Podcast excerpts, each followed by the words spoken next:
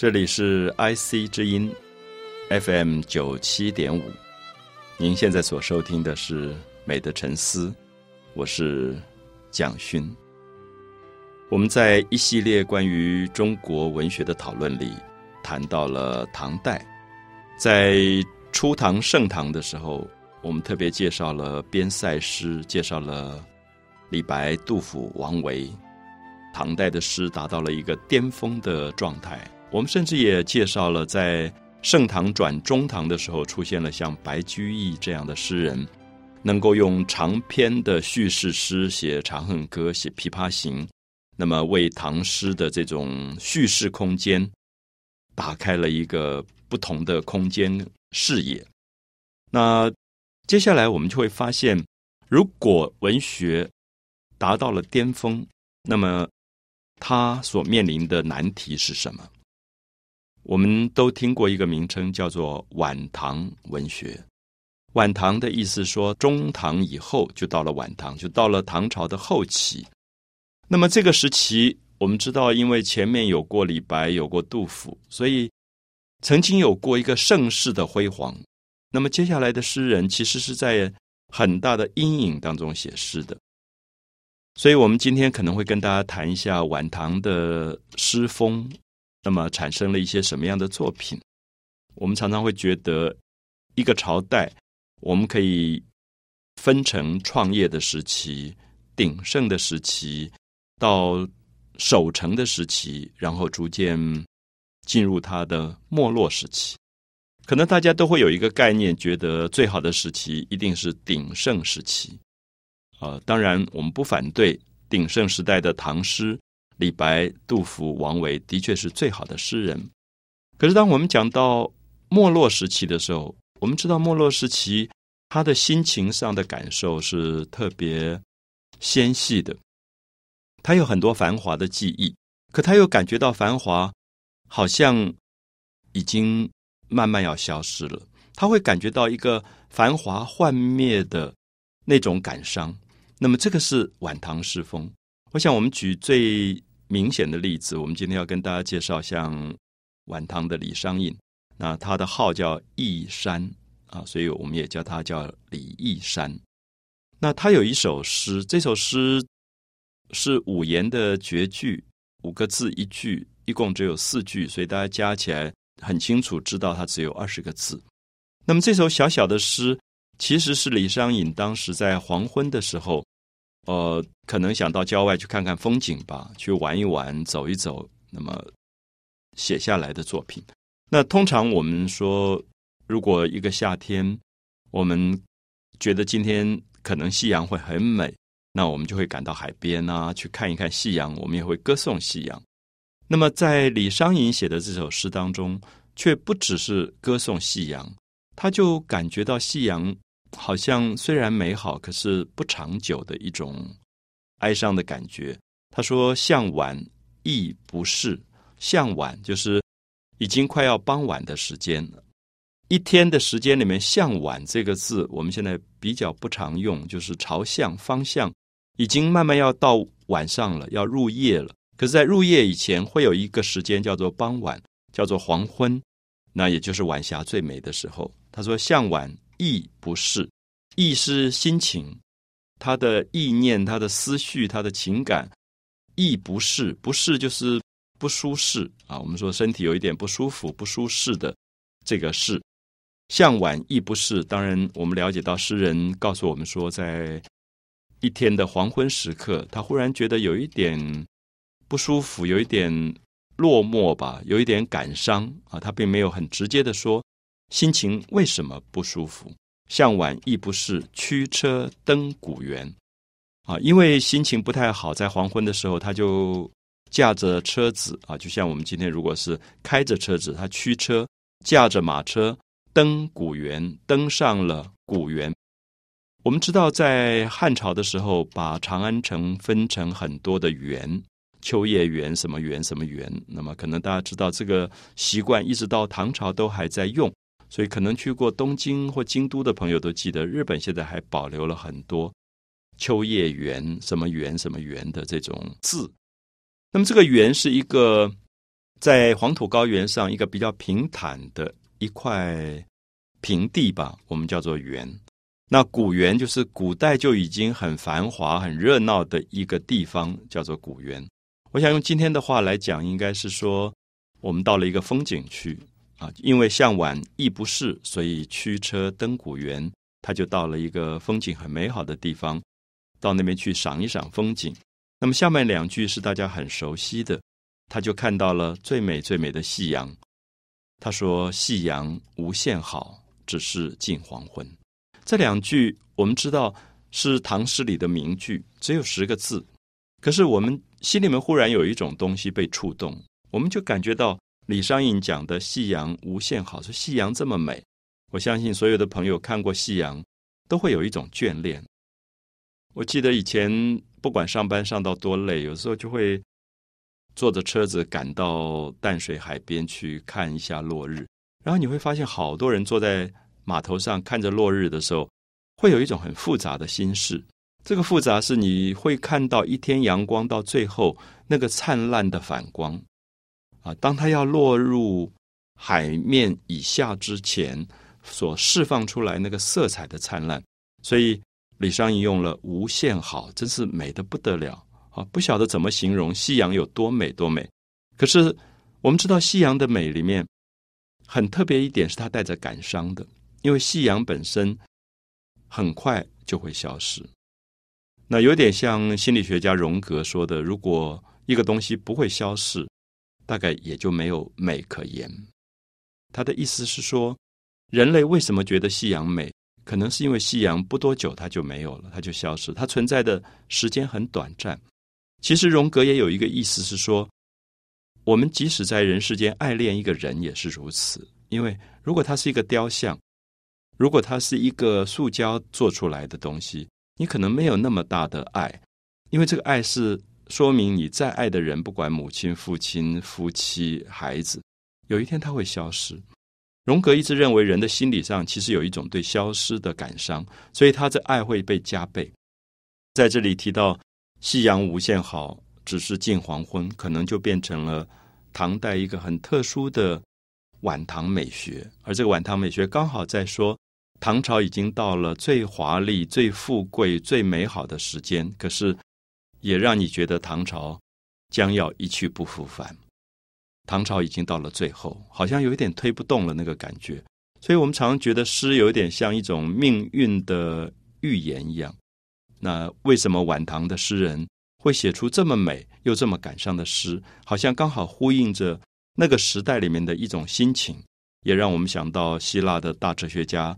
亚里士多德说：“诗比历史还要真实。”就当时大家并不知道唐朝很快要结束了，可是这首《夕阳无限好》只是近黄昏，仿佛预告了唐朝将要结束。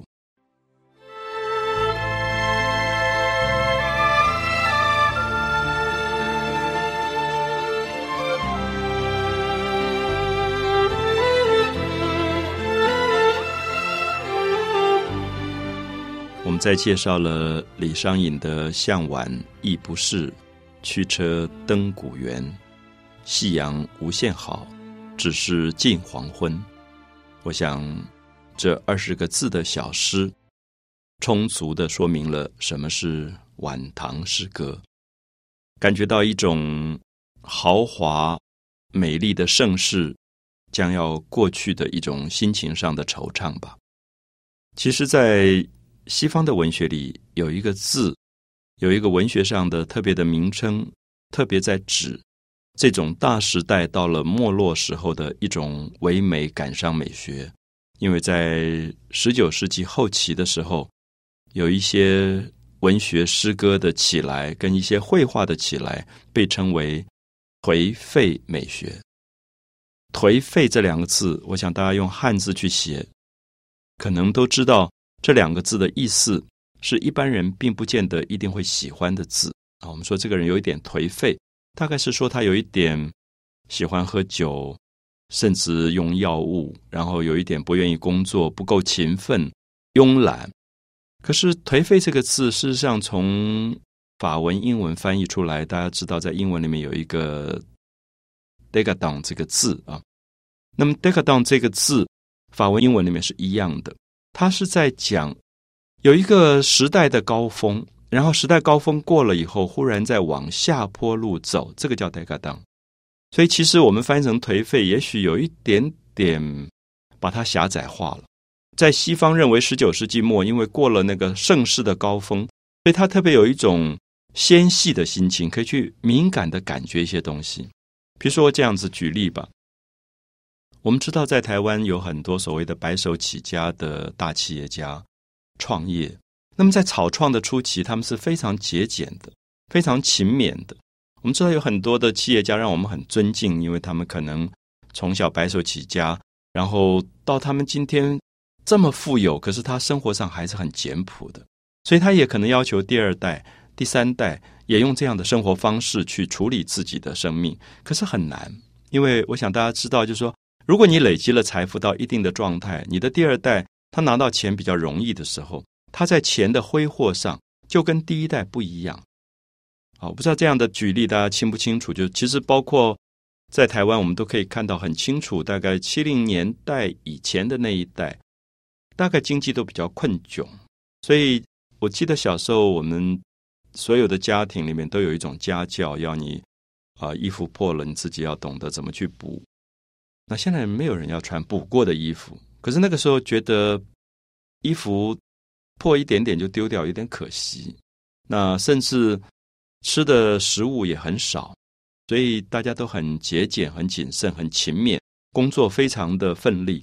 那么，曾几何时，台湾因为花要它的外汇存底，然后好像钱也赚得很容易，你就会发现，现在常常听到某一代在指责他的下一代的儿子或孙子也不工作，然后有钱就花，那一张卡可以一直刷，借钱贷款他都可以去买他要的东西。那这个是价值观不同了。可是我在讲到这一点的时候，有一点想用它来解释晚唐文学里面是有一种。颓废之风，而这个颓废是因为他看到前面一代、两代、三代的繁华，结果又怎么样呢？他会觉得那种辛苦一生到最后没有留下什么东西的感觉。他最后在他的生命里会追求另外一种放纵，他会觉得短暂刹那的美可能胜过一生勤勉朴素的生活。所以我们举一个很有趣的例子，就是大家知道有一个诗人叫杜牧。呃，这个牧场的牧，他跟李商隐时间差不多，也是晚唐的代表的诗人。其实当时人给他取了一个外号叫长安公子，因为他的父亲、祖父都做宰相，所以你可以想象，就是富贵人家的公子。那么这种富贵人家的公子，就有一点像我刚才提到的，他已经远远离开了白手起家创业那一代，所以对他来讲，家里当然家教很严。呃，书香世家逼他读书作诗，他诗也写得极好。可是你会感觉到他的诗里面的一种内容，恐怕是有一点对抗当时他父亲祖父那种去做大官、去追求权力跟财富的美学。相反的，它是一种挥霍。我们举一首他最有名的一首诗啊，他说：“落魄江湖在酒行。”好，落魄江湖，大家先读一下这四个字。我们都知道落魄是什么意思？落魄是一个人也不工作，落魄是一个人没有薪水，落魄是一个人也没有储蓄，叫做落魄嘛。我们说这个人好落魄，他竟然会说自己落魄江湖，就这几年到处流浪，像个败家子一样。那这首诗就很有趣，我们会发现，做宰相的老爸，做宰相的祖父看了一定很不高兴，觉得这个儿子孙子怎么回事啊？落魄江湖再酒行，就他永远旅行的时候、流浪的时候都带着酒的。简直像一个酒徒一样。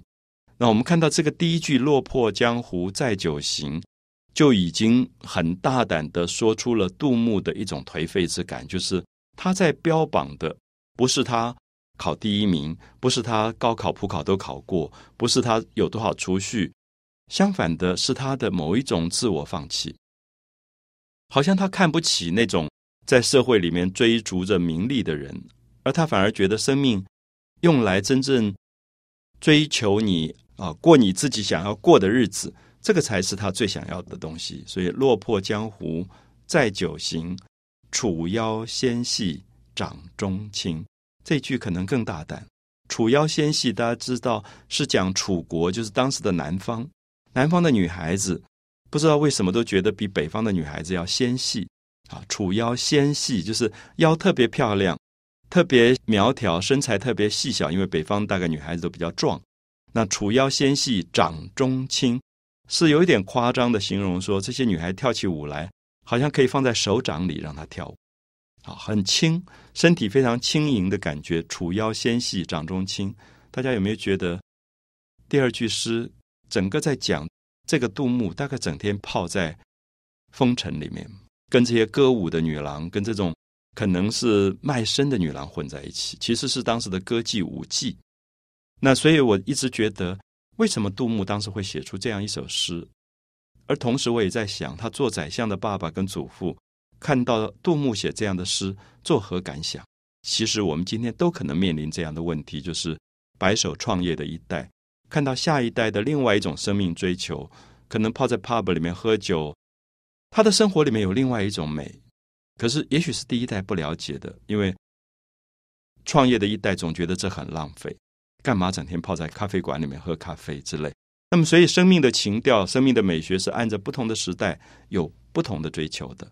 那我们会发现，李商隐跟杜牧都在追求某一种个人生命的转型，对于权力、财富避之唯恐不及，相反的去追求了美，追求了感伤。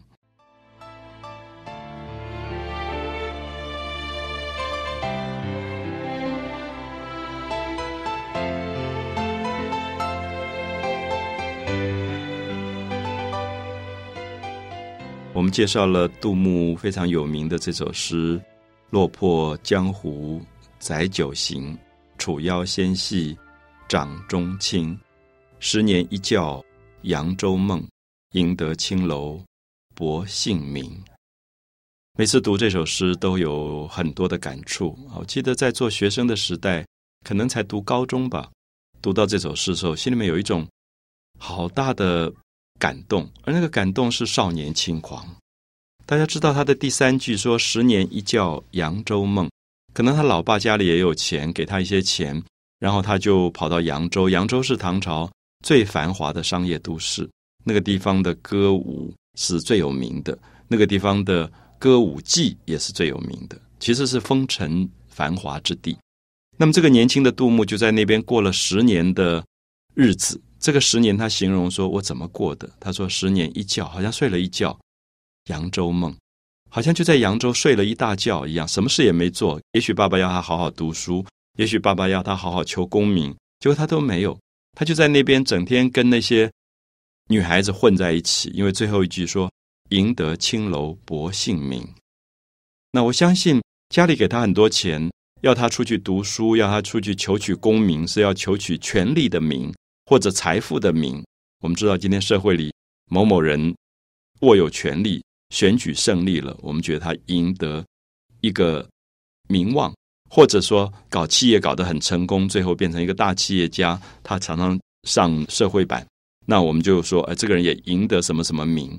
可是杜牧很奇怪，杜牧说我要赢得一种名，这个是青楼薄幸名，青楼就是妓院。啊，在古代讲青楼就是青楼女子，就是讲妓女，整天泡在妓院里面。可是她又不专情，所以赢得青楼薄幸名是每一个妓院都在骂他说这个人没心没肝的，就是薄幸，就是男子对女子不专情，叫做薄幸。仔细去想这首诗，它的内容你会吓一跳，就是杜牧怎么会这么大胆，这么大拉拉的讲出说。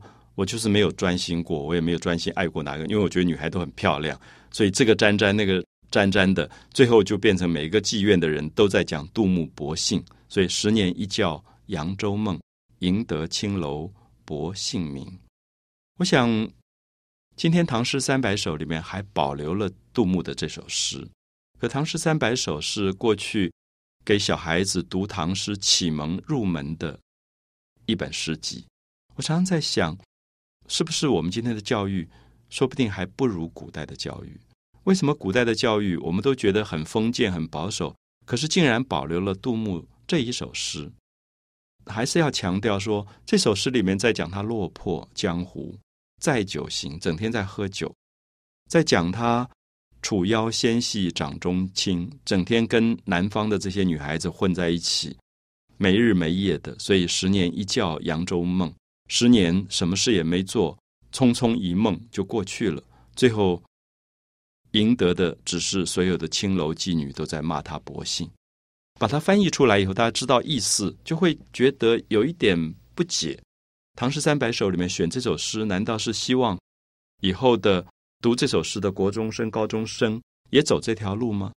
我想当然不是，而是说我们在这首诗里看到一种人生另外一种滋味。不同的时代提供了不同的诗的素质。我相信，在第一代创业、白手起家的企业家身上。会留下一些很美的诗，这种诗是开疆拓土的，它永远给后代子孙一个很好的榜样、典范跟教训，是让你觉得如何勤俭持家，如何成功。可是到了晚唐的时候，完全不一样了。也许在杜牧的眼睛当中，看到父亲做过宰相，祖父做过宰相，又怎么样呢？他们在政治里的权力、财富、名望、社会的地位，最后是不是留下了真正的生命里面的美好的东西？还是说，也许只是留下政治的乱七八糟的东西？我们知道，两代的宰相也可以是贪权的宰相，也可以是贪污的宰相，也可以是让人家觉得把政治搞得乌七八糟的宰相。所以，对于这个杜牧来讲，他反而觉得他要去追求一个。完全自我的解放，好，所以我觉得颓废的美学可能是我们非常不容易了解，尤其在儒家文化的训练当中，大家追求的都是盛世的东西，而不敢说我有颓废的部分。我常常把晚唐的李商隐、杜牧拿来跟法国十九世纪末的波特莱尔、韩波这些人来比较，因为他们有很类似的部分。因为波特莱尔、韩波他们在十九世纪末也看到了法国巴黎的大繁华到没落，所以他们会去探讨人性里面非常细致的部分。如果大家读波特莱尔的《恶之华》，就是罪恶里面开花的意思啊。弗勒 m 骂了，骂了是罪恶，在法文里面，弗勒是花，就所有的花在罪恶里面开花。他这个诗集当时是被告到法院的。法院判诉他，认为他出版这样的诗集会影响到年轻人的道德。可是今天我们知道，波特莱尔的《恶之华》是法国文学里最重要的典范，因为他写出了他当时混在酒楼里、政治吸毒的很多很特殊的经验，而这些经验开发了对人性的全面的了解。所以我不知道。能不能讲得很清楚，让很多朋友了解到诗是什么？诗并不是一种歌功颂德的东西，相反的，诗可能透露出人最真实的心事。所以，如果心里面有这样的一种想要解放、想要放纵的感官上的欲望，那么就会出现杜牧的这一类的诗：“落魄江湖载酒行，楚腰纤细。”掌中轻，十年一觉扬州梦，赢得青楼薄幸名。我相信，一个文化能够产生这样的诗歌，一定是一个极度成熟的文化，也才有真正人性的厚度，也才有真正的美学可言吧。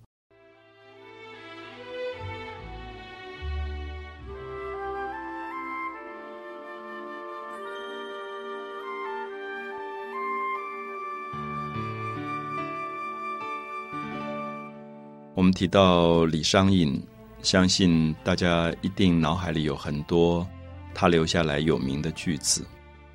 有时候只是两个句子，你不知道从哪里来。所以像“春蚕到死丝方尽，蜡炬成灰泪始干”，在很多地方脑海里一下就会跑出这两个句子。春天的蝉在吐丝。而春天蚕吐的丝是要把自己捆绑起来的。等到它丝吐完的时候，这个蚕也就到了死亡的时刻，因为它结了一个茧。所以我们看到，作为诗人李商隐在观察大自然当中的一个现象。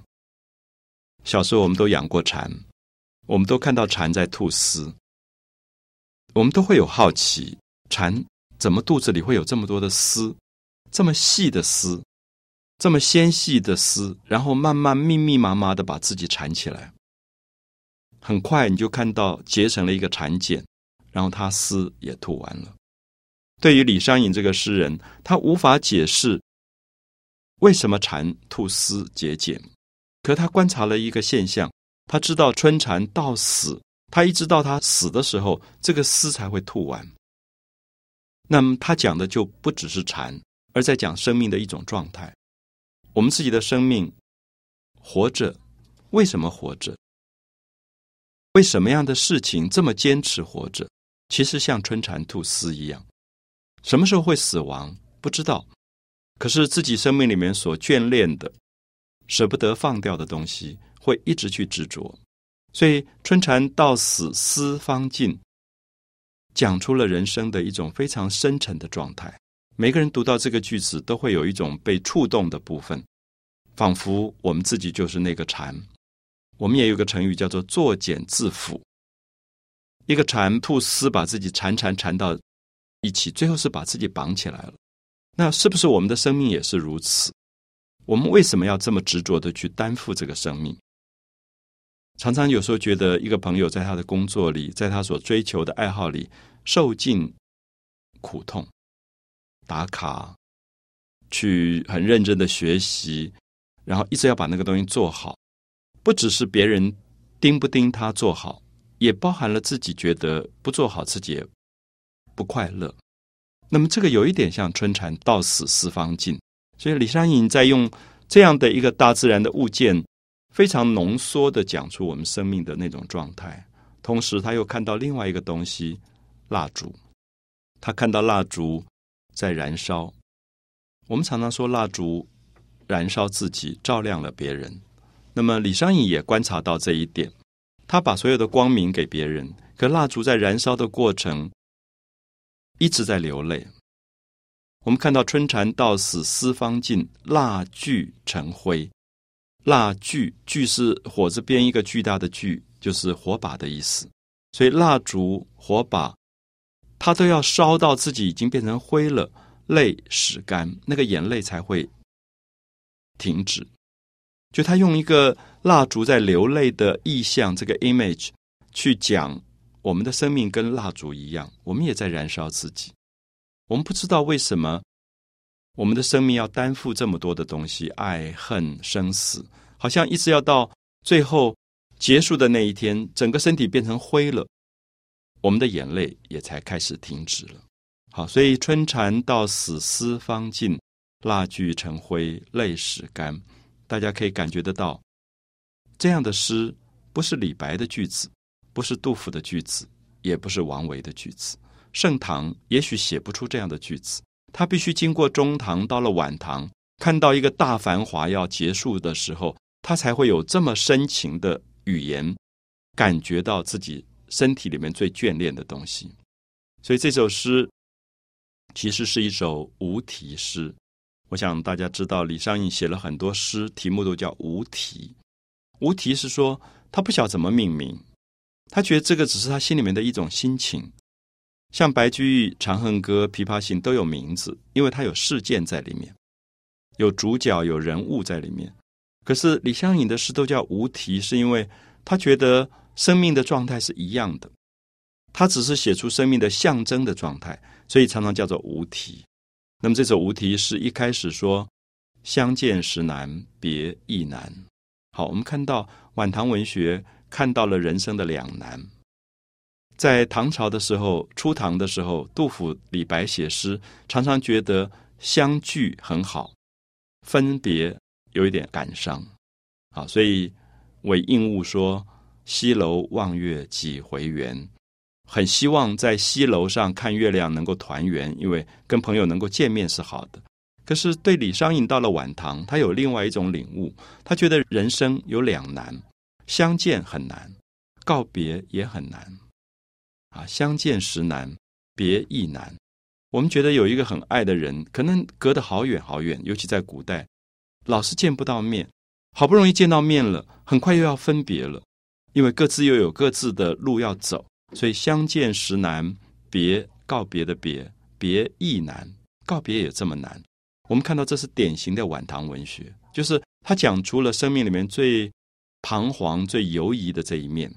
他跟李白的豪迈、杜甫的沉重都不一样，他讲出一种纠缠啊，相见时难，别亦难，东风无力。百花残，到了春天快要结束的时候，吹起了东风，就是快要到夏天了，所以百花都凋零了。那百花是什么？百花是繁华，繁华已经要过去了。所以他这个句子又有一点像夕阳无限好，在讲唐朝的繁华将要完全逝去啊！相见时难，别亦难，东风无力，百花残，春蚕到死丝方尽。蜡炬成灰泪始干，所以我们看到这些句子里面，全部在讲晚唐文学里面一种寂寞、一种落寞、一种感伤，可是同时又是一个非常唯美的感觉。所以我想用这样的方式来总结晚唐文学，总结李商隐、杜牧这两个非常特殊、纤细而感伤的唯美诗人，也许大家对。晚唐文学会多一点不同的了解吧。美的沉思，我是蒋勋。